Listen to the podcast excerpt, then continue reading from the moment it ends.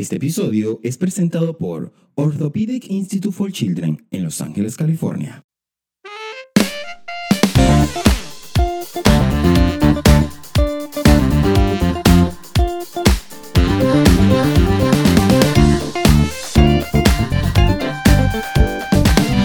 Yo contra el mundo, con Jesús Gutiérrez.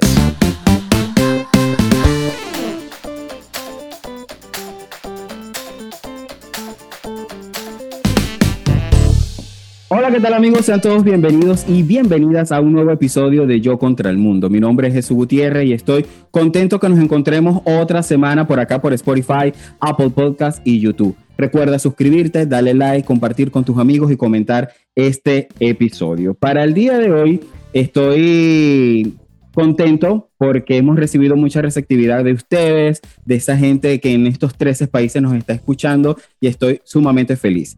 Em, para hoy quiero hablarles acerca de un tema que es muy sensible para muchos eh, extranjeros. En su momento fue para Europa, en otro momento fue Cuba, México sigue siendo y Colombia también lo vivió y nos tocó hace unos años a nosotros los venezolanos. Para el día de hoy voy a hablar acerca de emigrar y no morir en el intento. Para ello he invitado a una persona muy especial y que últimamente ha hablado sobre este tema en sus redes sociales. Recibamos desde España a Danje González. Un aplausito. Ahí está conectada. Hola Danje, ¿qué tal? ¿Cómo estás? Muy bien, aquí animada. Animada, qué bueno, qué bueno. Oye, gracias por aceptar la invitación. Pues gracias, a ti por invitarme. No, sí, cuando te vi en las redes sociales hablando de este tema, yo dije, yo necesito tenerla en un episodio. Es un tema sensible ahorita en esta época, en estos tiempos, y, y sobre todo para nosotros los, los venezolanos que nos toca muchísimo. Pero más allá de que hayas hablado del tema, yo creo que tu experiencia, en, eh, eres psicóloga y yo creo que mucha gente que nos vaya a escuchar y a ver eh, en este episodio se va a sentir identificado, se va, va a recibir alguna ayuda, una orientación y, y qué mejor que tú, pues. Pues bueno, vamos a ver. Daniel, eh, estás en España, cuéntame qué, qué estás haciendo, qué, cómo te va por allá. Bueno, yo sí estoy en España, vivo en Barcelona, sí que ya tengo muchos años, bueno, para mí muchos años, tengo seis años ya que, que estoy aquí. Y cómo me va ahora actual en la realidad bastante bien. O sea, estoy bastante feliz con todo lo que con todo lo que tengo ahora, con mi presente. Sé que es cierto de que aún hay mucha visión de futuro y de que los pasos aún, a pesar de que han pasado un montón de tiempo, aún sigue, eh, ¿cómo decir? La migración parte de uno por X o Y cosas, pero sí, estoy bien. Estás bien. Me alegra muchísimo verte bien. Eh, antes de seguir con este episodio, eh, no va a salir Laura atrás bailando ni haciendo TikTok. No. Laura, ya, ya, ya, la tenemos ahí. Ya, A Laura la tenemos. está controladita, está controladita. Con, pautas, con las pautas de que en este momento no aparezca por ahí. A mi perro puede ser que haya un ladrido o algo, pero eso sí que no lo puedo controlar. Ay, no, no importa, que él es bienvenido. Ok, Daniel, ¿cuándo emigraste? Yo emigré en el 2014. Ya en el 2014 eh, me llegué a Madrid, ¿eh? Yo, sí. Eh, yo llegué a Madrid, duré nueve meses en Madrid y luego sí que me vine a Barcelona. Te pregunto, ¿desde cuándo no vas a Venezuela? Eh, no voy desde el 2015. Ya hace cinco años más o menos que no voy a Venezuela. ¡Wow! Sí. O sea que, bueno, en cinco años ha cambiado muchísimo, te digo. No es lo que dejaste, es nada. No es lo que dejé totalmente. ¿Qué es lo que más extrañas de, de Venezuela? ¿Qué es lo que más extraño? A ver, lo primero que se me viene a la mente, lo que más extraño es a mi familia. A mi familia, a mis amigos, pero extraño más, o sea, no sé cómo poderlo explicar. Creo que extraño muchos recuerdos que tenía allá. Extraño mi pasado y las personas que estaban en ese momento en Venezuela, porque al final yo lo pienso en globalidad, ¿no? Porque son unos recuerdos que es a lo que extraño, a lo que, lo que dejé allá, pero de que ahora ya no está todas esas personas en ese momento. Entonces es como que un poco relativo, ¿no? Es decir, extraño mis recuerdos en aquella época y es lo que más. Porque al final entra la añoranza, ¿no? De decir... Y que se quedaron allá, o sea, se quedaron, se quedaron allá. Danje, si yo tuviera la potestad, el poder de concederte una hora en Venezuela, ¿qué es lo primero que harías? Una hora en Venezuela. Una hora, solamente te digo una hora. Que haría, mira, te voy a decir la verdad, lo primero que yo haría es irme a comer una repita de mismo. O sea, te lo juro. Yo lo siento mucho por la familia, por todo, porque yo me los llevo a todos a comerme una repita que mismo pero mucha, doble, doble, doble. Doble, doble todo. Vale, una vez. Después de que hiciera eso, sí que me iría. Sí, oye, mi respuesta fue ir al centro comercial La Fuente, las arepitas que vendían en la esquina del centro comercial La Fuente. Ay, eso también buenísimo. Pero no, a mí la, mimo, mimo es mi mayor añoranza, la verdad. Tenemos que averiguar si todavía existe, existe existirá sí, mimo. Sí, existe, claro. Sí, sí, existe, ah. eso lo tengo clarísimo. lo tengo presente. Danje, eh, vamos a entrar en el tema rapidito. Eh, toda migración comienza con una decisión. ¿Cuán difícil es tomar esta decisión? O sea, un día te levantas y te dices, me voy. Yo creo de que aquí tenemos que tomar en cuenta las realidades de las personas, ¿no? También la situación y el momento actual que estén las personas, porque sí que es cierto de que yo lo hablo desde mi parte personal, pero que no es una realidad absoluta porque cada quien tiene una situación y cada persona puede tener mayor privilegio, mayor accesibilidad. Yo, en mi parte, fue en el 2014, no estaba todavía la migración a tope. Yo mm. fui la primera de mis amigos, de mi familia que emigré, pero no emigré por la situación del país. A ver, oh. no sé cómo explicarlo. No era como que me voy obligada por la situación del país, por lo tanto emocionalmente estoy muy afectada y me voy. No, yo me fui con bastante ilusión porque yo me fui a estudiar. Sí que es cierto que yo me iba por nueve meses. Por lo tanto, en el ah. momento de irme, yo no pasé por ese duelo y la vivencia de lo que es una despedida de todo, porque mi ah, idea era volver en nueve meses. Claro. Entonces, luego que ya yo estoy aquí, es que aquí fue que tomé la decisión, aquí fue lo, difícil, ¿no? El hecho de decir, en Madrid tuve que tomar la decisión de decir cuál iba a ser mi camino. Entonces, en el momento que estaba en Venezuela, sí que es cierto de que yo me he movido mucho por mi carrera, por mis gustos, por mis ilusiones, por mis sueños.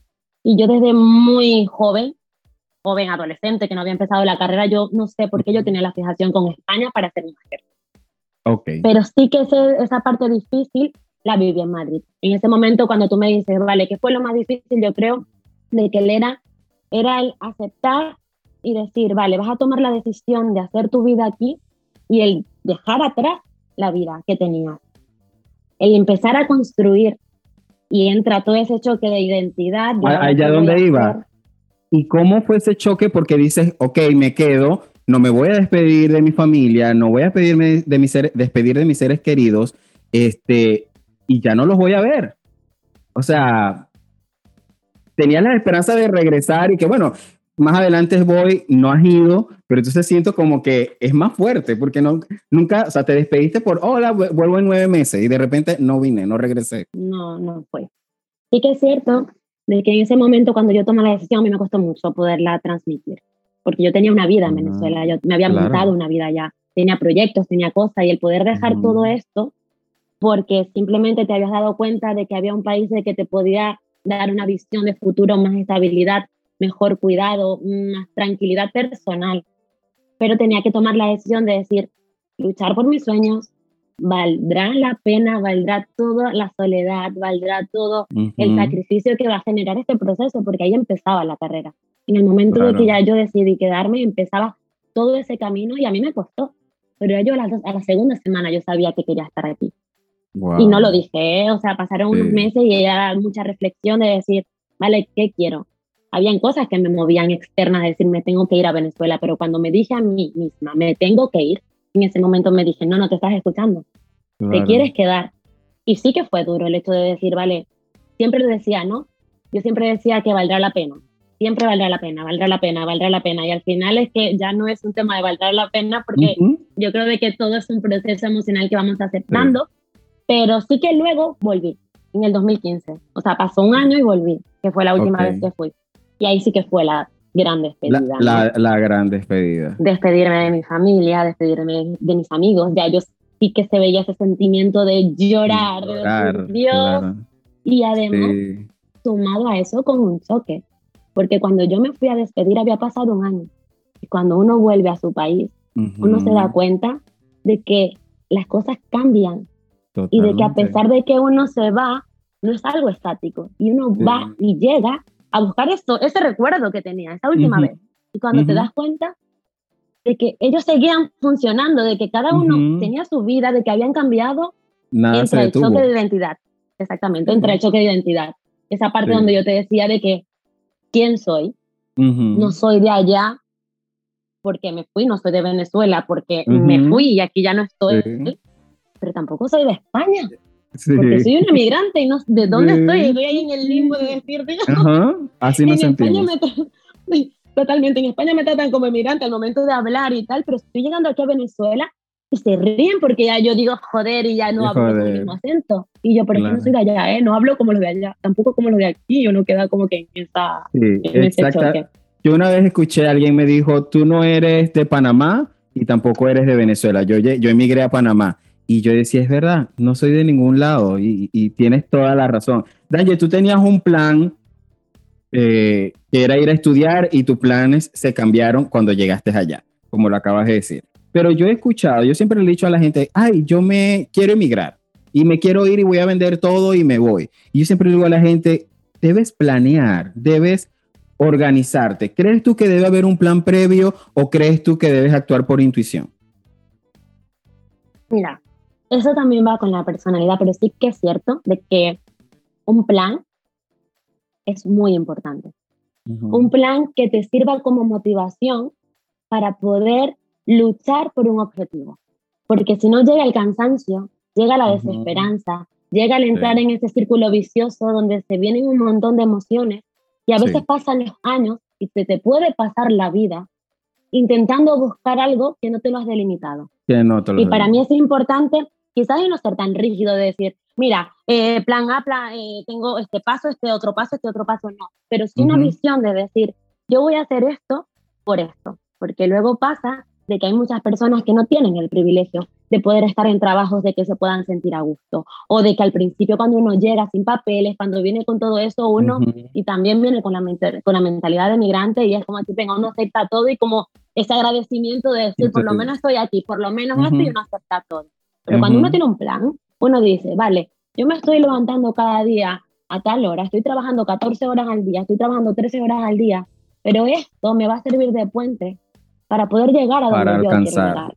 Exactamente. Y en cambio, si no vemos esa meta, es como cuando vamos corriendo y uno dice, no, voy a hacer 5 kilómetros, ya te pones el 5 kilómetros. Cuando vas por 4,3, vas súper cansado de decir, Dios, no puedo más, pero tú dices, Dios, me falta 8 y te, y te un montón. Claro. Y eso es cerebro, esa motivación, esa adrenalina que te viene al final cuando vas llegando que te impulsa a poder llegar. Si no tenemos la meta, estamos perdidos. Es como si estuviésemos perdidos en un bosque donde no tenemos ninguna señal y entra la desesperanza, me voy a echar a morir y a veces la salida está ahí mismo. Pero está ya ahí mismo. Exacto. Yo me he topado con, con amigos, conocidos, incluso hasta familiares que han emigrado y al mes están para atrás.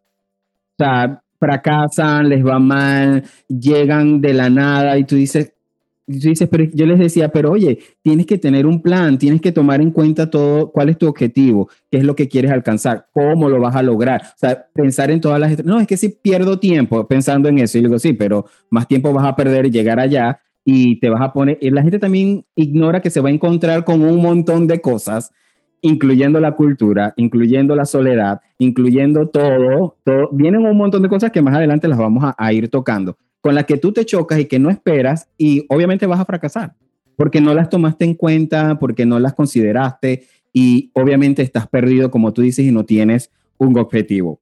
¿Qué fue lo más difícil de adaptarse a España? Como cultura, como país. Mira, yo creo de que más que como cultura, yo soy una persona bastante abierta y yo me trabajé un montón el hecho de que llegaba a un sitio a un sitio nuevo, con una nueva cultura, y yo me interesé demasiado por conocer.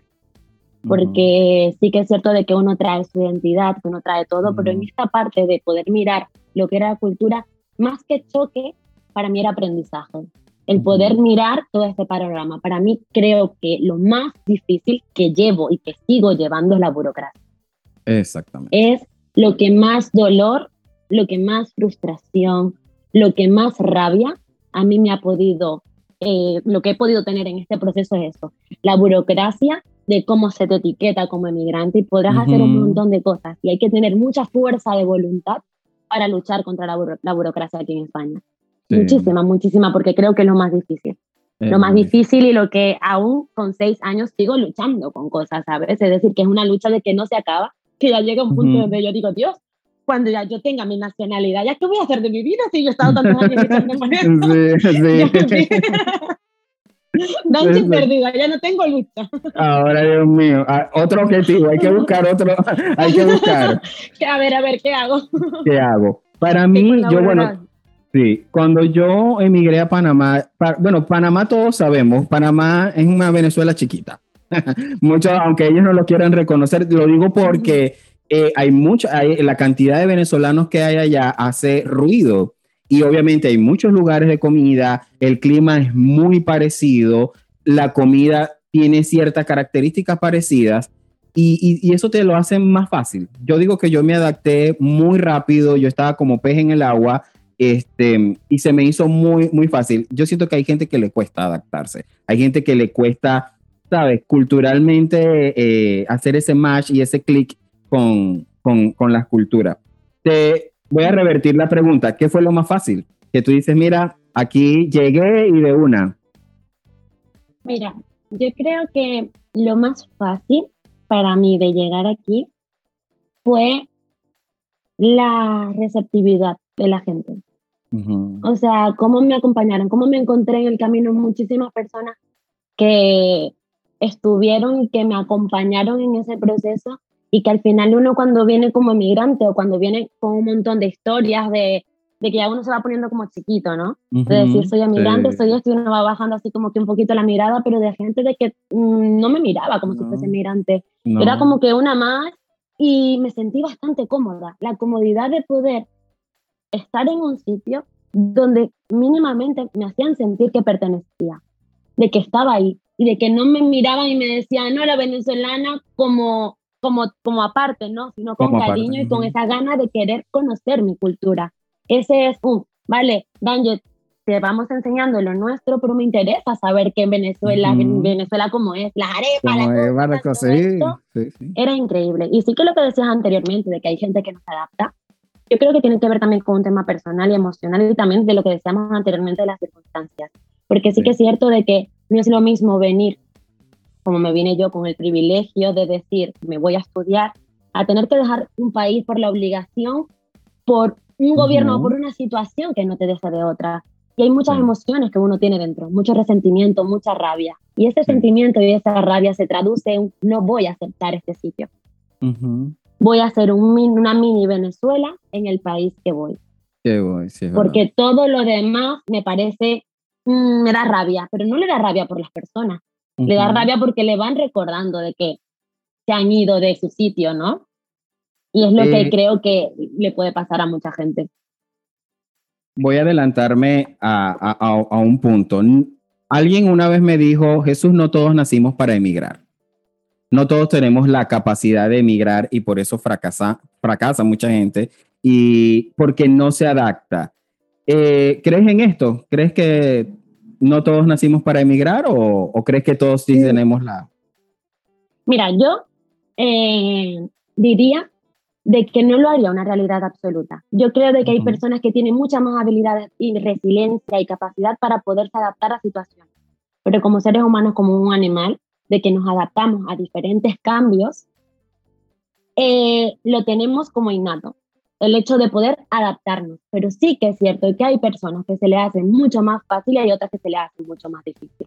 Hay personas que tienen mucha más capacidad para poder eh, resolver esos problemas que, les, que se enfrentan en el hecho de, de la migración, pero no creo que está muy relacionado con el tema de migrar, sino con el tema personal de poder superar los retos que se te puede cambiar la vida porque, si no te adaptas a un trabajo, vienes, vienes adaptándote al kinder, cambias de colegio y que vas a adaptarte nuevamente. Y lo más importante, los venezolanos nos venimos adaptando a un gobierno. A un gobierno. Que ha hecho con nosotros lo que le ha dado la gana. y la gente se va adaptando. llegamos a un punto de desmoralización tan grande que no nos damos ni se dan cuenta de lo mucho que se han adaptado a esta situación. Por lo tanto, no hablemos del cambio monetario, ya yo ni sé cómo se paga en Venezuela. Yo, tampoco, yo no sé, yo tampoco sé cómo se paga. O sea, yo la gente se adapta. mi familia, yo me quedo asombrado. Yo le digo, ya nada más le envío el dinero y ellos, y yo digo, ustedes resuelven. Porque no sé cuánto, en cuánto lo pagan, en cuánto es, dame tanto, es por punto, si es por punto es un monto, si es por tarjeta es otro, si es efectivo es otro. O sea, es una locura. Y ellos, y piensa una cosa, y ellos están generando unas nuevas habilidades. Ellos en Venezuela, las personas que están en Venezuela, están generando una capacidad de poder adaptarse. Sí. Sobrevivir. por eso que te digo, no es exactamente porque cuando viene la supervivencia, nos sale lo animal. De una u otra manera vamos a salir de esto, pero cuando está la opción de decir, o me voy por este camino, que sé que es difícil, pero voy a luchar por esto, lo cojo. La otra es, no, no, andate a tu lugar seguro, porque prefiero malo conocido Qué bueno por Qué malo por conocer. Entonces, ya no tiene que ver con el tema de la migración, sino con las habilidades personales que pueda tener cada uno. Porque esa misma persona que no se adapta y que le cuesta y que no puede adaptarse a un nuevo país, esa misma persona puedo apostar de que en su vida puede ir repitiendo este mismo patrón, patrón, que no es un tema de migración, sino un tema de poder, esta facilidad de adaptarse.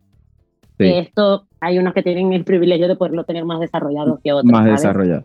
Sí, no, a mí me pasa, yo me adapto con mucha facilidad, pero yo me he topado con amigos que empiezan, ay, este país de mierda, y discúlpame el término, este país de mierda, eh, que hay que, a, por lo menos Estados Unidos, recientemente lo escuché en una entrevista eh, a un artista, decía, oye, lo más difícil de Estados Unidos es adaptarse a que aquí hay que pagar impuestos aquí se paga. O sea, aquí tú y nosotros en Venezuela no tenemos esa cultura afianzada. Sí se paga, pero no es algo que te estén obligando a ti, que tú dices, bueno, tú lo hacías porque te, o, o, bueno, pues tengo, tengo, que aplicar para los cupos, tengo que, que hacer otras cosas, pero no es porque tú digas, mi deber ciudadano es declarar cada año y, y, y sabes, un hábito no como acá en Estados Unidos, como en otros países que sí, sí, y les cuesta, al venezolano le cuesta y le choca adaptarse a esto, adaptarse al dialecto, adaptarse a la comida.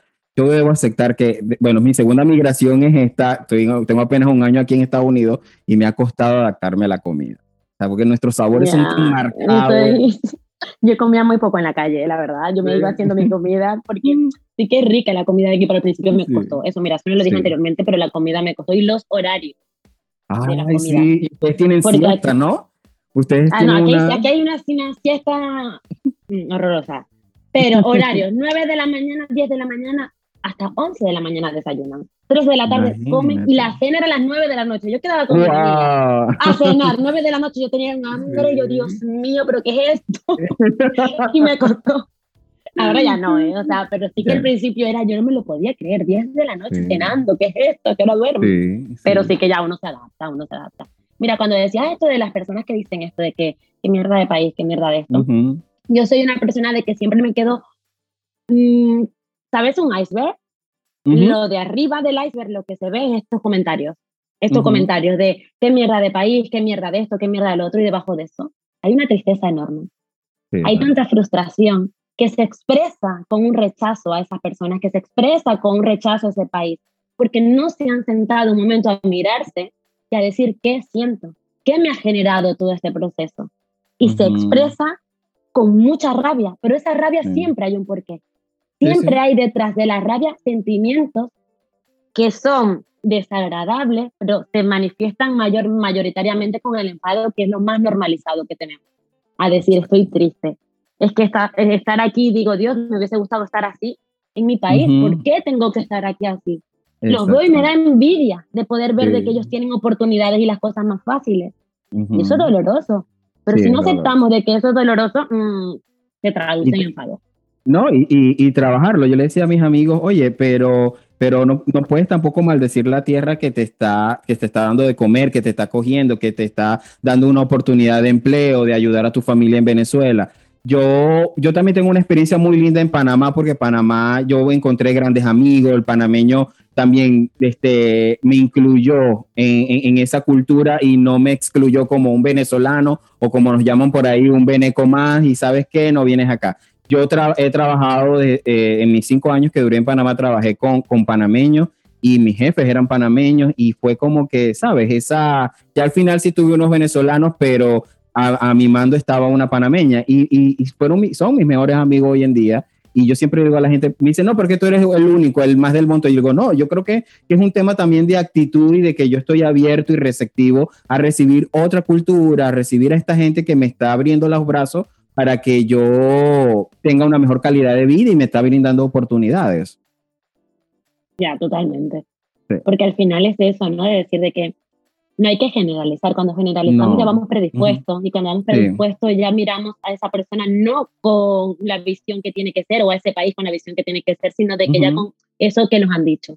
Porque hacemos generalizaciones como seres humanos, somos muy fáciles en eso. Sí, es verdad. Eh, escoger el mejor destino. Tú tenías pensado eh, España porque te gustaba, porque tu visión era, bueno, quiero hacer un máster allá. Pero cuando tú ¿Qué, me, o sea, ¿qué, ¿qué, piensas cuando yo voy a tomar una decisión? Primero de emigrar y luego escoger un destino. ¿Cómo debo escoger yo ese destino?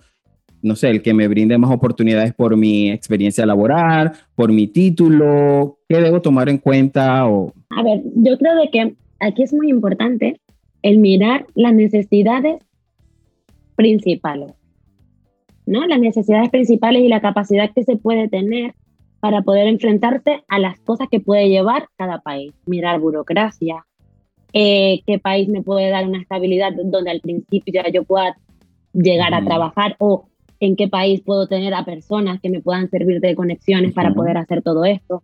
Pero también es muy importante, lo digo, el no dejar de mirar aquel país que les pueda acercar a los sueños que quieren cumplir.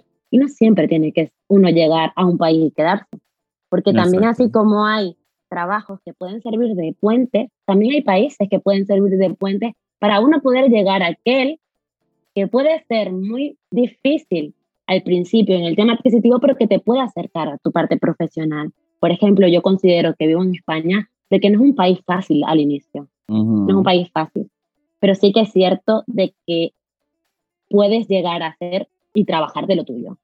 Claro. porque aquí eh, es muy fácil de que, a ver, no digo fácil, pero sí que puedes, porque no miran de dónde puedas venir, no, esto es mi experiencia, ¿eh? Y se te valida el título, se te validan las cosas, tal, y ya uno puede entrar y acceder en diferentes puestos de lo que uno quiera. Es lucha, es mucho trabajo, mucha lucha, mucha tal, pero se puede. También como a nivel adquisitivo, perdón, el nivel de costo de los máster y de estas cosas lo puedes hacer con un sueldo mínimo, te puedes pagar un máster. Entonces, claro, los máster tienen prácticas y de las prácticas tienes muchas posibilidades de quedar, que fue lo que me pasó a mí. Yo hice un máster con práctica y de la práctica quedé trabajando como psicóloga. Entonces, es como que mirar eso de decir, vale, ¿en qué país puedo estudiar? Por ejemplo, personas que quieren estudiar, esto se lo digo a esta población, hay gente de que no, pero aún así, personas que quieren estudiar o que tienen una carrera, ah, vale, me puedo ir a España. Y mira que los másteres se pueden pagar con un sueldo mínimo. En dos años que se pueden pagar o tal, pero se pueden pagar y puedes vivir con eso, ¿no? Y decir, vale, este tiene práctica, mira, me puede acercar a este objetivo. Aunque tendré que trabajar no sé qué cuántas horas. Claro. Aunque tendré que, compaginar estudio con esto, pero me puede acercar. O personas que quieren montar eh, un negocio o una cosa, también mirar en cada país lo que le cuesta un negocio, lo que le cuesta esto. Yo creo que uno tiene que conocer, porque del desconocimiento hay un montón de errores, que no quiere decir de que vamos a evitar todos los errores, porque de los errores evidentemente se aprende, pero tener un mínimo de saber qué me puede ofrecer cada país. Porque también es importante, porque no podemos generalizar y decir, no, porque Estados Unidos esto, porque España esto, porque al final esta es mi realidad. Esto es mío. Esto fue la daña del 2014 que llegó a España.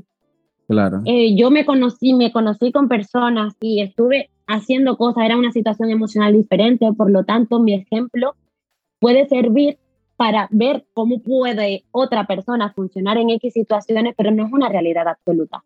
Es mi realidad como tú tienes tu realidad y cada uno va teniendo su realidad.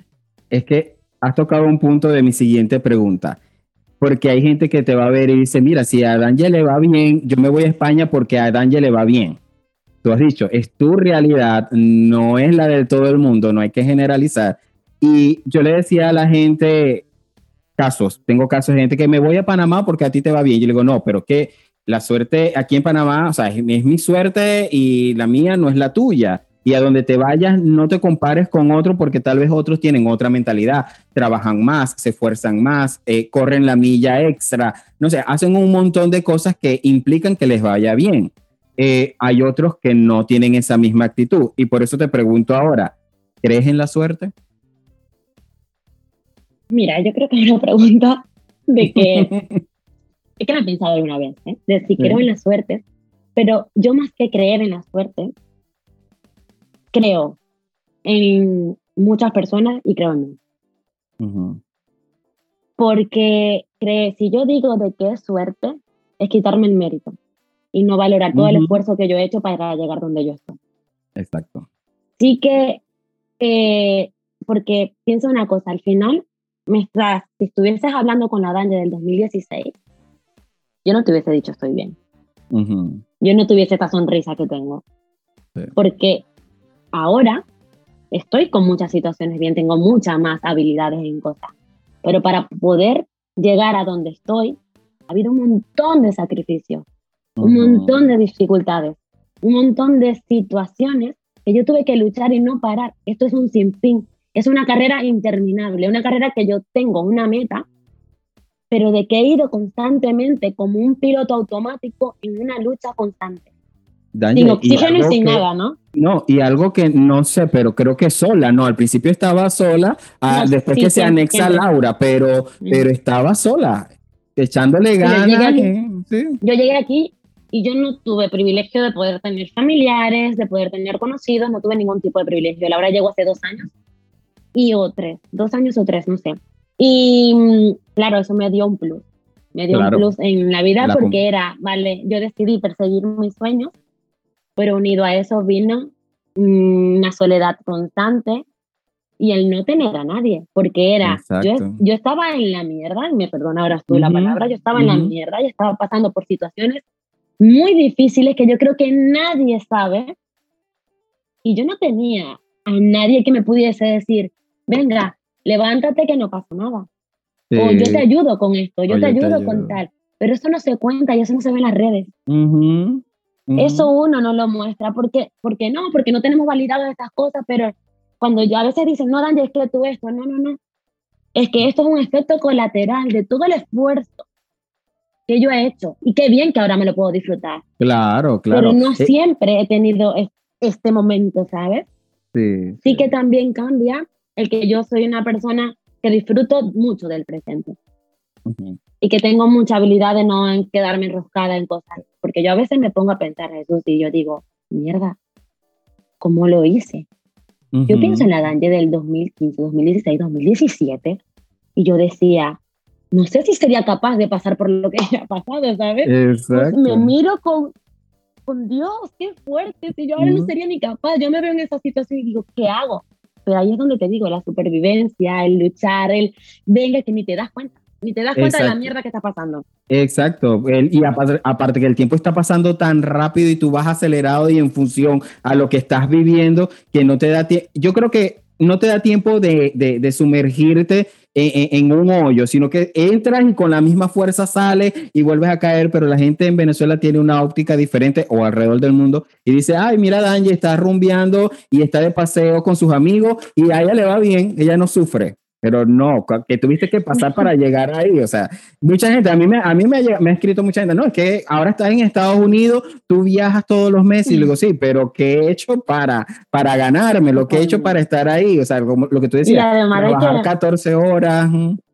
Y además de que la felicidad no es solo lo que se pueda publicar en Instagram, porque... Exacto. Claro, yo puedo, por ejemplo, un día de mi cumpleaños, yo puedo estar muy feliz porque mis amigos me hicieron una sorpresa, pero para mí es la fecha más dolorosa porque echo de menos a mi familia, porque mi familia, yo tengo años que no sé lo que es soplar la vela con mi madre. Yo tengo años que no sé lo que es un feliz año con mi familia.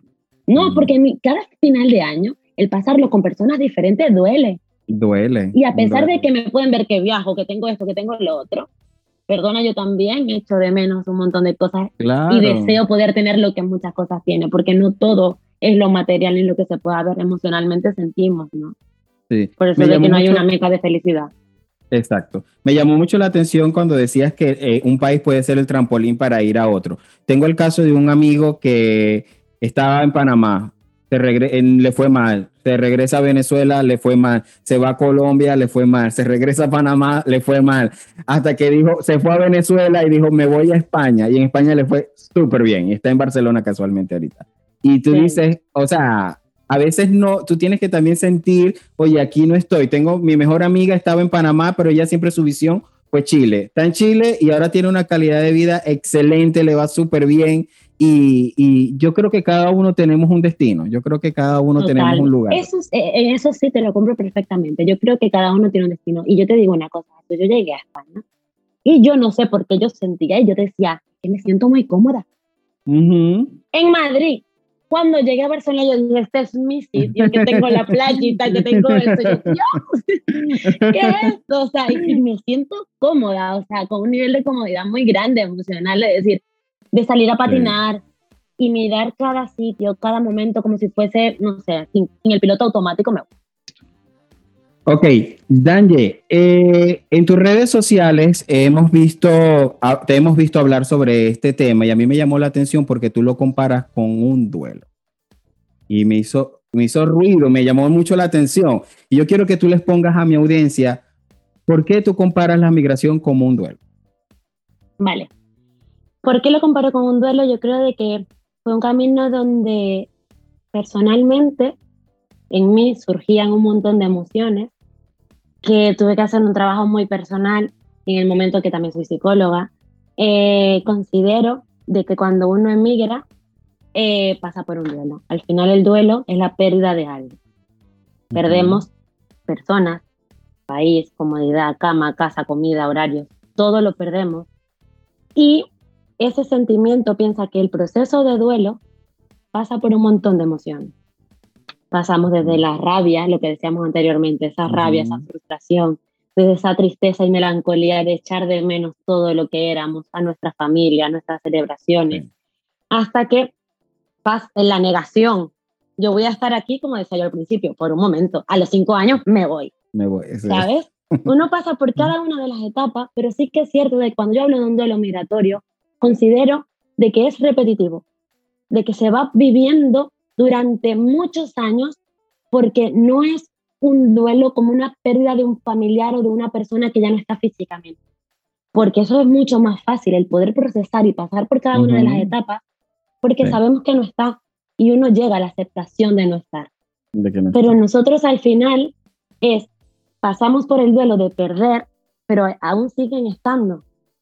Aún están esas familiares lejos, aún tenemos ese país eh, padeciendo, disfrutando de todo, porque no solo vemos a nuestras personas que están en Venezuela sufriendo, lo vemos con sus fiestas, con sus cosas, y entra toda esa parte. Y sí que es cierto, y que esto es algo de que he ido analizando, porque estoy haciendo un artículo de duelo migratorio y todo, sí que es cierto de que hay una parte que sí que perdemos, y perdemos una parte de nuestra identidad. Sí, la perdemos. Y eso sí que ya no vuelve.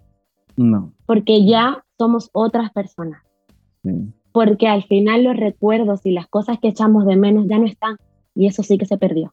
Y es lo que cuesta. Y es un proceso de decir, porque a veces decimos, echo de menos y echo de menos y extraño y extraño. Y luego te das cuenta que cuando vuelves a tu país no es lo mismo. No. Y ahí es cuando dices, ya, es que perdí esto. Sí. Y ya no está porque no hay vuelta atrás ya esa, ese crecimiento o esas experiencias que uno tenía cuando iba creciendo, cuando iba tal, ya es diferente. Nuestros familiares y amigos están dispersos por el mundo y es una realidad que toca aceptar y es doloroso aceptar. Por eso vivimos en un constante emoción. Yo lo digo trimestrales. ¿eh? Sí, sí, diciembre, para mí es donde yo más tengo el duelo, pero que no puedo. Afianzado. exactamente. A veces uno está triste y uno no sabe por qué. Es súper importante el conocerte y el saber, vale, es que estoy pasando por esto, porque te da calma para poderlo ver, para poder validar esas emociones y saber en qué punto estás. Porque si no lo vamos dejando llevar y se carga. Y yo creo de que todos y todas las personas pasamos por este duelo migratorio por el simple hecho de dejar esa vida atrás, por el simple hecho de generar una nueva identidad partiendo de esa realidad presente y latente en ese nuevo país. Ya. Y a mí me pasaba que el duelo era más fuerte cuando yo iba a Venezuela, porque me encontraba con una realidad y a los seis meses iba y era otra realidad. Ya ni siquiera los lugares que tú frecuentabas existen. O sea, llegas a una ciudad que está desolada, ya la gente, el vecino que tuviste años viéndolo y que te, tal vez te vio crecer o que tú viste crecer, ya no está. Entonces ya tu realidad, como tú dices, tú la pierdes porque ya no está lo que extraño, lo que añoro. Esa eh, eh, ya no existe. Ya no. Por mucho te queda tu grupito, tu familia y tú intentas hacer lo mismo, pero no es, no es igual. El sabor no, es igual. y no sé si te pasa, Jesús, pero una de las cosas que a mí más me pasa es el darme cuenta que no soy la misma. El que las personas se quedaron con una raya y cuando vuelvo soy diferente y se nota. Y se nota por lo que te verbalizan y no mal, ¿eh? Porque no es a mal. No, no, no, Pero sí que es cierto de que te das cuenta de que no eres la misma. Porque al final somos unos seres en blanco, que llegamos a un país en blanco y esas huellas, esas experiencias nos van dejando marcas. Y cuando uno vaya, esas marcas se hacen más evidentes a mí me costó ir, eh, yo no fui a Venezuela, pero yo fui a los Estados Unidos. Hace el año, el año pasado, no el antepasado. Yo tenía cuatro años sin ver a mi familia y los fui a ver. Y a mí me daba miedo ir, porque yo tenía miedo de que no les gustara esta daño. Sí. Y yo decía, te, me está, te me estás adelantando una de las preguntas, pero te la voy a hacer. Era eso, ¿te da miedo regresar a Venezuela? La tenía en, mi, en, mi, en mis apuntes, ¿te da miedo regresar? Sí, sí, sí. No, porque a mí me da miedo, a mí me da miedo. Mira, a mí me da miedo a mí me da miedo eh, regresar a Venezuela, así como me dio miedo, y ya no es al país. Y aquí voy a lo mismo, tuve el mismo miedo cuando fui a los Estados Unidos a ver a mi familia, y además que es un miedo irracional, porque al final son tu familia y te van a amar como eres. Pero sí que es cierto que entra ese conflicto de decir si no les gusto, y si mis nuevos ideales o cosas les choca, o mi manera de hablar, o mi manera de ser, o lo que sea. Pero sí que me da miedo ir a Venezuela, porque yo creo de que sería un choque emocional, porque tengo muchos años sin y no es que he ido periódicamente, para ir viendo cómo está la cosa, porque a veces veo cosas y lo veo muy irreal. Y me da miedo llegar allá y quiero ir en un momento que emocionalmente yo esté preparada, porque sé de que es un cambio radical, porque no voy desde el 2015. Imagínate. Y me da miedo de mí, de cómo yo viva esa experiencia.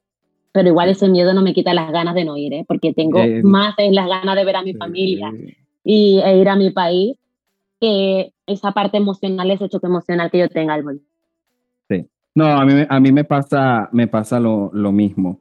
¿Qué haces para sobrellevar ese duelo? O sea, ¿qué haces cada diciembre que empiezas a sentir esto? Eh, yo no sé, yo no sé si yo hice mal, pero yo desde hace rato dejé de ver noticias sobre Venezuela.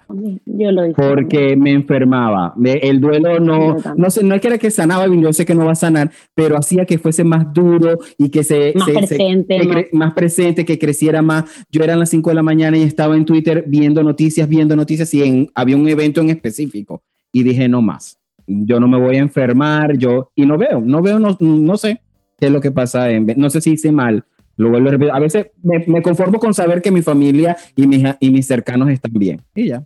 Porque al final pienso en una cosa, el hecho de poder saber las noticias, sí que es cierto de que hay unas cosas que son inevitables no saber por medio de nuestros familiares que sabemos, pero al final eh, piensa de que yo, yo hice lo mismo. ¿eh? Yo hice lo mismo, yo no quería enterarme de noticias porque al final uno vive una eterna frustración de no poder hacerlo. porque ¿qué te puede traer el ver y el llenarse de noticias? como si nos llenáramos de noticias de lo que pasa en todos los lugares del mundo.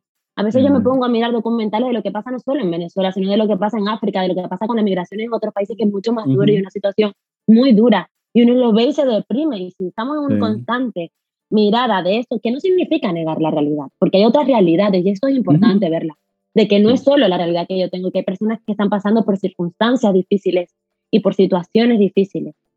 Pero a veces tenemos esa obsesión de creer que la información nos va a tener más cercano a eso, cuando en realidad lo que nos tiene más cercanos es los familiares, el saber que puedan estar bien, el saber que puedan hacer esto, porque lo que podemos hacer por nosotros es también pensar en nuestro bienestar. Exactamente. ¿Y me, hiciste una pregunta o no? si no era sí, sí, sí. ¿Cómo, cómo, sobrellevabas el duelo cada mm. diciembre? ¿Cómo lo sobrellevo el duelo? Porque yo creo de que me viene en diciembre sin épocas donde yo estoy más vulnerable, en épocas donde yo más echo de menos esa compañía o esas palabras de aliento de personas cercanas que con un abrazo o con algo te hace sentir segura, ¿no? Y yo como lo llevo, una de las cosas que más hago es validando, validando en qué momento estoy, dejando pasar las ah. emociones, porque a veces tendemos la tendencia a reprimirlas y no somos capaces de poder decir, me siento así Y a veces cuando solo expresamos y damos a salir esa emoción, nuestro cuerpo cambia porque ya nos desahogamos. Y puede parecer absurdo, pueden decir, mi alma o sea, yo voy a decir cómo me siento y ya no. Es cómo me siento con conciencia. Estoy pasando por esto. Y mi mecanismo que hago, me pongo, yo no soy influencer ni nada de estas cosas, yo tengo mi Instagram privado. Pero a mí el poder expresar y hablar del duelo migratorio, cuando lo hablo, cuando emocionalmente estoy pasando por eso. Y en el momento que hago la narrativa, me voy autosanando, porque le estoy dando chance a mis emociones de que salgan. Y termino de ahí, mis amigos dicen, qué fuerte que supimos cómo estaba por tu Instagram, porque a mí me cuesta expresar las emociones, pero cada uno te va adaptando a su manera de ser, pero lo más importante de todo es poder verbalizar y saber en qué momento es y darle chance a todas las emociones. A mí me pasaba lo mismo, sobre todo con mi mamá. Yo no quería demostrarle de que, de que yo estaba afectado por ese duelo. Yo siempre le decía, estoy bien, estoy chévere, pero me enfermaba, me dio así sea una gripe tonta de esas que te dan, pero que tú quieres a tu mamá que te traiga la sopa con la pastilla, estar ahí, ¿me entiendes? Y yo llamaba, no, tengo gripe, pero estoy bien. Estoy, hasta que hubo un momento que dije, sabes que yo no puedo ocultar esto. Y cuando me siento mal, le digo a mi mamá, ¿sabes qué? Me siento mal. Sé que la voy a preocupar y sé que ella se va a poner mal también y que va a estar, oye, quiero estar con mi hijo consintiéndolo, pero, pero bueno, a veces tenemos que lidiar con eso, pero me, me, sana y me ayuda el poder decírselo. Y que por lo menos por teléfono. Y ahí es donde viene lo importante, porque si no, uno se enferma. Se enferma. Si uno no expresa las cosas, las emociones de una u otra manera salen. Y uno se enferma por miedo a poder expresar las emociones desagradables, porque todas son importantes. Y es, puede, parecer una solución eh, muy tonta y absurda, pero para mí es lo que más me ha ayudado. Igual cuando pasa con un duelo. Muchas veces es la más difícil. Suele ser a veces la más difícil el hablar. y, te lo, dice. Y te lo dice Danje, que aquí se armó con el escudo, que también era necesario, también, ojo, ¿eh?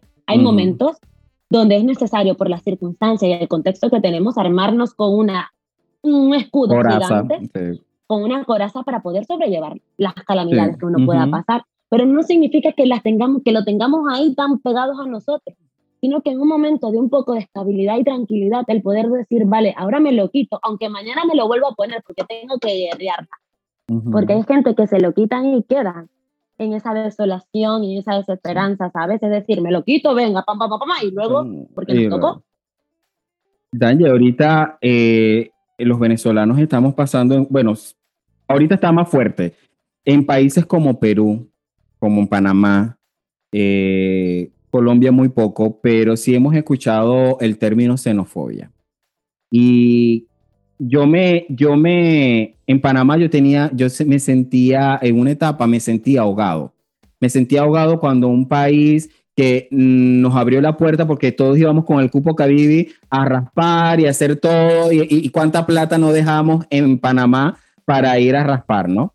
Y, tú dices, oye, este país me abrió la puerta, ok, estoy aquí, pero de repente empiezan a cerrar ese embudo y tú empiezas a sentirte ahogado con las leyes de migración, cuando ya no te pido 500, sino que tienes que tener esto y esto, cuando ya ahora tienes que tener eh, visa americana para poder entrar, cuando tienes que pedir una visa y, el trámite se hace más, más difícil cada vez y, el, y el poder ir y así sea visitar a tu familia se hace más y más difícil y hay más trabas. Ahora en Perú también acaban de colocar que son dos mil dólares para poder entrar. Hay un montón de, de cuestionamientos, pero hay otros, nos vamos a hablar también lo bueno, como Chile, por ejemplo, que dijo, ¿sabes qué? Necesitamos médicos. Vengan los venezolanos que sean médicos, presenten el examen y porque necesitamos médicos. En el, en el interior del país, en donde sea, los vamos a enviar. Y el venezolano dijo, dale, ok, yo quiero trabajar y quiero ejercer, ya no quiero lavar autos, ya no quiero hacer esta, el delivery, quiero trabajar y le abrieron las puertas. Pero estamos ahorita con, fuertemente con la xenofobia. Yo creo que ya el término veneco y otros sin fin de términos que nos han calificado este, hacen que el proceso de duelo y de sobrellevar esa migración sea un poquito difícil y sea como ahogado. Yo me sentía ahogado cada vez que un país apretaba esa tuerca y tú dices, oye, ya va, dame un respiro. ¿Te ha pasado? ¿Has escuchado? Eh, mira, yo pienso de que esto con el tema de la xenofobia, eh, yo lo llevo mucho a países de que migran, mucho, que no solo le pasa a los venezolanos, sino a todos los países que han sido migrantes. Con el tiempo va generando xenofobia, lastimosamente, lastimosamente porque el ser humano tiene esa parte, porque por una persona, por diferentes personas o lo que sea, hacen una generalización de una nacionalidad. Y ahí el efecto colateral nos lo llevamos todos y todas. Entonces, ¿qué pasa con esto?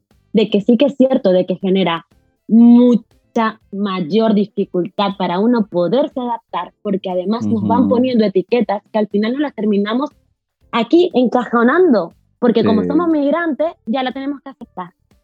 Porque también hay un punto importante en todo esto, eh, que no se nos olvide que somos personas y que no se nos olvide de que a pesar que llegamos a un país y a pesar de que nos abrió la puerta, no tenemos que ser unos eternos agradecidos y de no poder tener la oportunidad de poder decir aquí la burocracia es una puta mierda. ¿Me entiendes? Porque al final eso, eso, eso pasa, de que nos volvemos como unos eternos agradecidos y tenemos que soportar y soportar, vale, tenemos que soportar porque este venezolano hizo eso y entonces ya, claro, eh, ya todos somos así.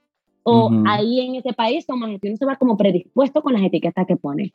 Y yo lo que creo es que ya va, pasa por el tiempo que ya tenemos migrando y sí que es cierto de que genera mucha mayor dificultad porque es muy difícil no sentirse integrado. Es muy doloroso, muy, muy doloroso. Aquí, por ejemplo, en España no, no, no he tenido vivencias cercanas con respecto a esto, pero sí que es cierto que con otras nacionalidades. Sí, con otras nacionalidades que tienen mucho más tiempo migrando aquí, sí que hay mucha mayor xenofobia con X eh, migrantes, y que no digo que Venezuela no pasará por eso al tiempo, pero sí que es doloroso el ver. Y lo que, pasa es que nosotros somos muchos y hacemos mucho ruido.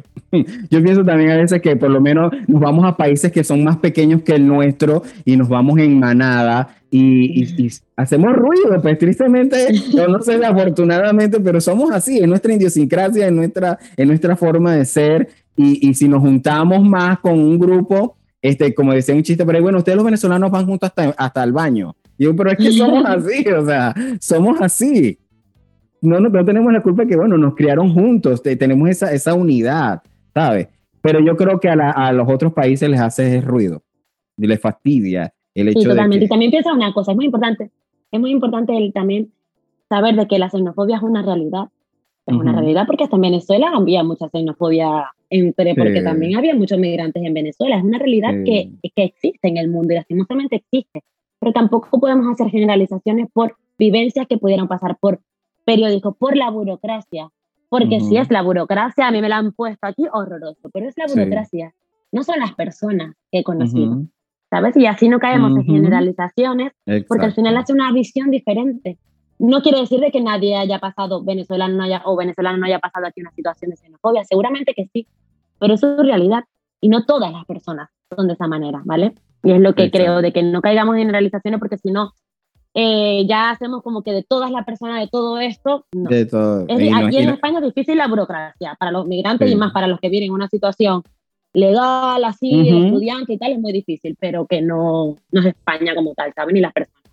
Exactamente, yo pienso, yo pienso lo mismo. Quiero hablar del comodismo cuando emigramos. Cuando emigramos normalmente eh, caemos en una zona de confort Recientemente se hizo viral un video de un chico en Brasil, que un venezolano estaba vendiendo chicha, entonces él expone que llega otro venezolano y le dice, oye, ¿y tú qué tiempo tienes acá? No, tengo un mes, pero estoy vendiendo chicha. Y él le dice, ¿y tú qué estás haciendo? No, y a mí me va bien, yo estoy en un refugio y ahí me dan la comida y ahí me dan todo esto. Entonces el, el, el, el chichero decía, oye, me molesta esta gente que viene con esta facilidad y que sabes que no le importa nada, prefiero estar en un refugio tirado en una colchoneta y, y, bien porque aquí me están dando todo. Entonces a veces como, como emigrantes también creamos una zona de confort. Sabes, aquí estoy bien, estoy aquí en casa de mi tía y no me han votado y hasta que no me voten, aquí me quedo.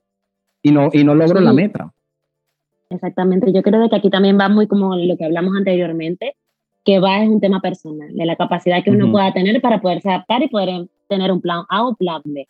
Porque al final si son personas de que necesitan poder tener seguridad Así sea, si ya dejé a mi madre y a mi padre, pero bueno, tengo un refugio que puede servir como eso y me llena esa necesidad porque no tengo esa autonomía de poder salir adelante. Pero es un trabajo más de persona como tal, de no tener esa habilidad de poder. Y hay personas que no pueden. O sea, y, ya es que le pueden decir, venga, echa para adelante, tira para adelante. No pueden porque o pueden estar emocionalmente tan jodidos que no tienen capacidad para resolver problemas. O simplemente nunca le han enseñado. Porque una cosa que tú decías anteriormente es, eh, todas las personas, eh, no, no todas las personas suelen ser migrantes, era la pregunta. ¿Dónde crees que no todas las personas suelen ser migrantes? yo creo de que hay muchas personas, como decía ahora, de que no tienen desarrolladas todas las habilidades para poder llevar la migración de una manera u otra. Porque se crean expectativas, porque creen que llegar a un país ya le va a resolver todos los problemas. Porque creen de que lo que yo vi en Instagram, que yo viajaba en España, guay, con los amigos, todo el mes de agosto, perfecto, llegué aquí y resulta de que es otra realidad. Pero eso no era lo que yo veía, ¿qué es esto? ¿Qué pasó? No, no, no, no, Tal cual. Tal Entonces no nos creamos solo las realidades de la gente, porque si yo hubiese puesto todo lo que yo he pasado en la vida, pero no. Ahí, ahí voy a mi siguiente pregunta. Perspectiva de cómo te ven en Venezuela. Está, la gente te dice, Daniel pasó un mes viajando con sus amigos y nos mostraba en su Instagram fotos en diferentes lugares. Hey, fue tu realidad en ese momento, pero ¿qué proceso llevó a que estuvieses viviendo esa realidad durante esos cinco años? ¿Cómo lo viviste tú sola? O sea, la gente tiene una perspectiva de que a mí me pasó.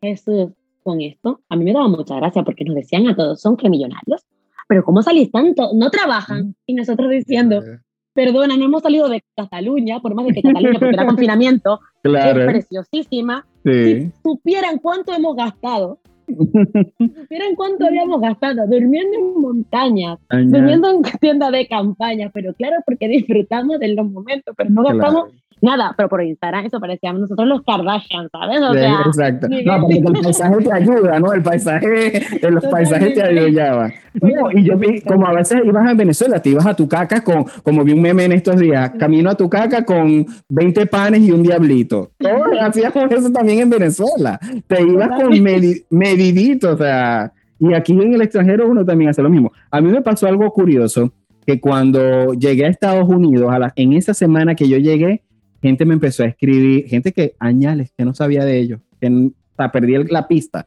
Y, oye, ya estás en Estados Unidos, ya estás bien.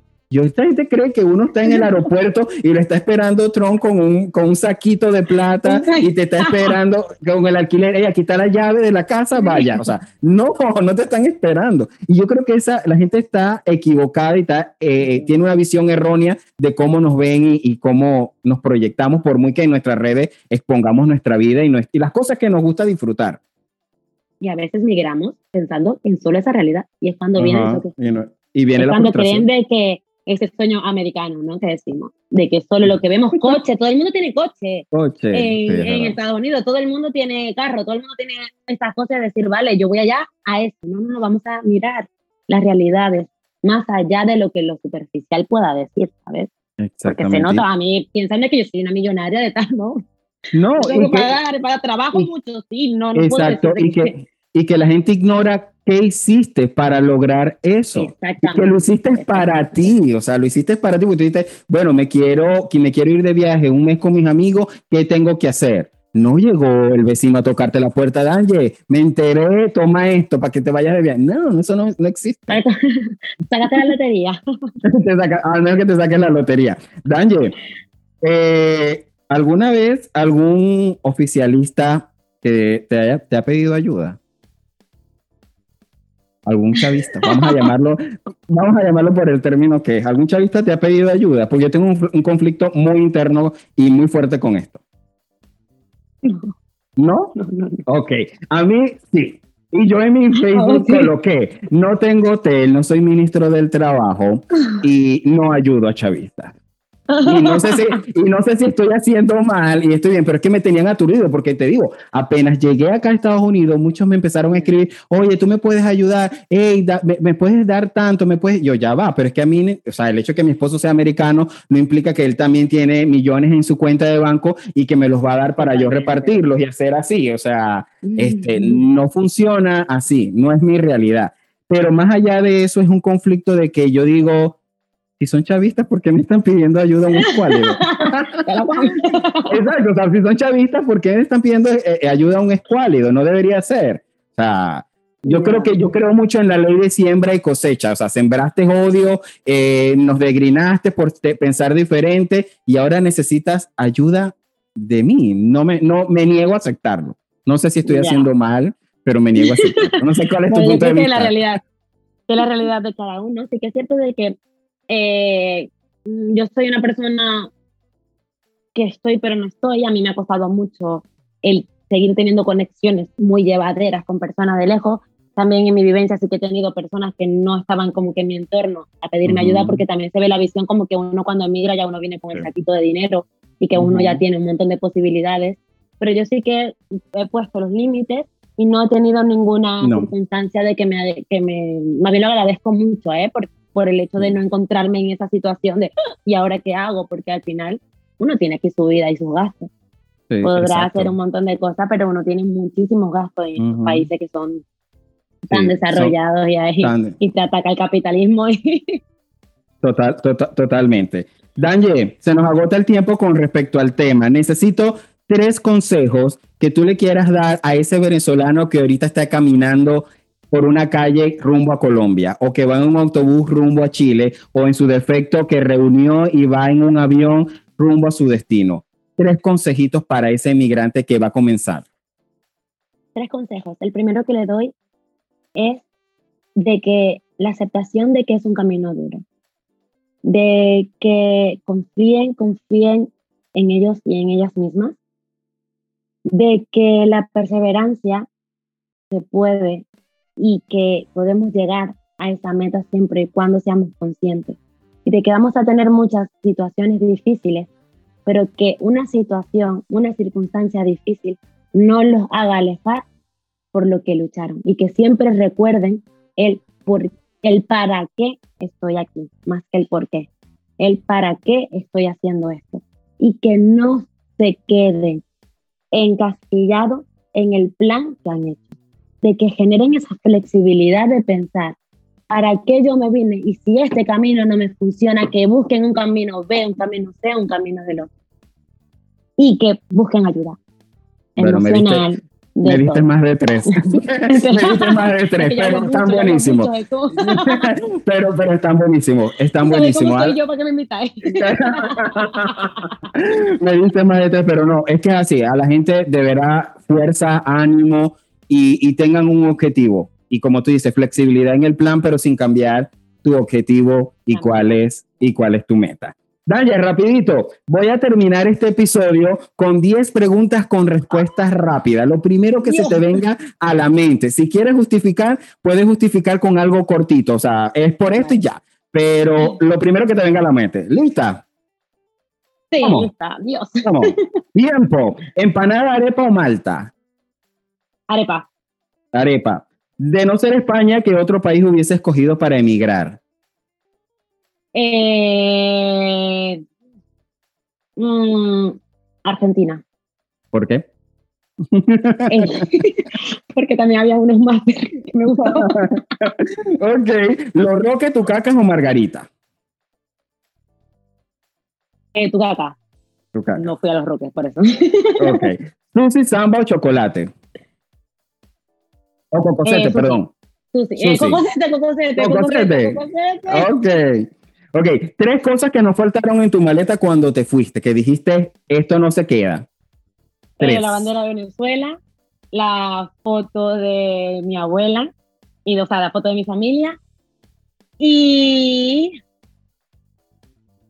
Ay, Dios. La foto de mi familia. Ah, y las cartas, las cartas, las cartas. Las, cartas. que me hicieron. Ah, chévere un bar o discotecas del Zulia que recuerdes, que tú dices, quiero rumbear, hoy, quiero, hoy sábado quiero ir allá.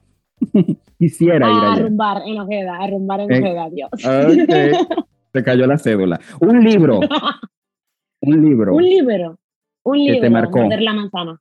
Morder la manzana. Un libro feminista. ¿Polar o regional? Eh, polar. ¿San Benito Feria de la Chinita? Tamerito. Por último, una frase que, que, te representa. Esto también pasa acá. Ay, me encanta, me encanta. Danje, listos, prueba superada. Muy bien.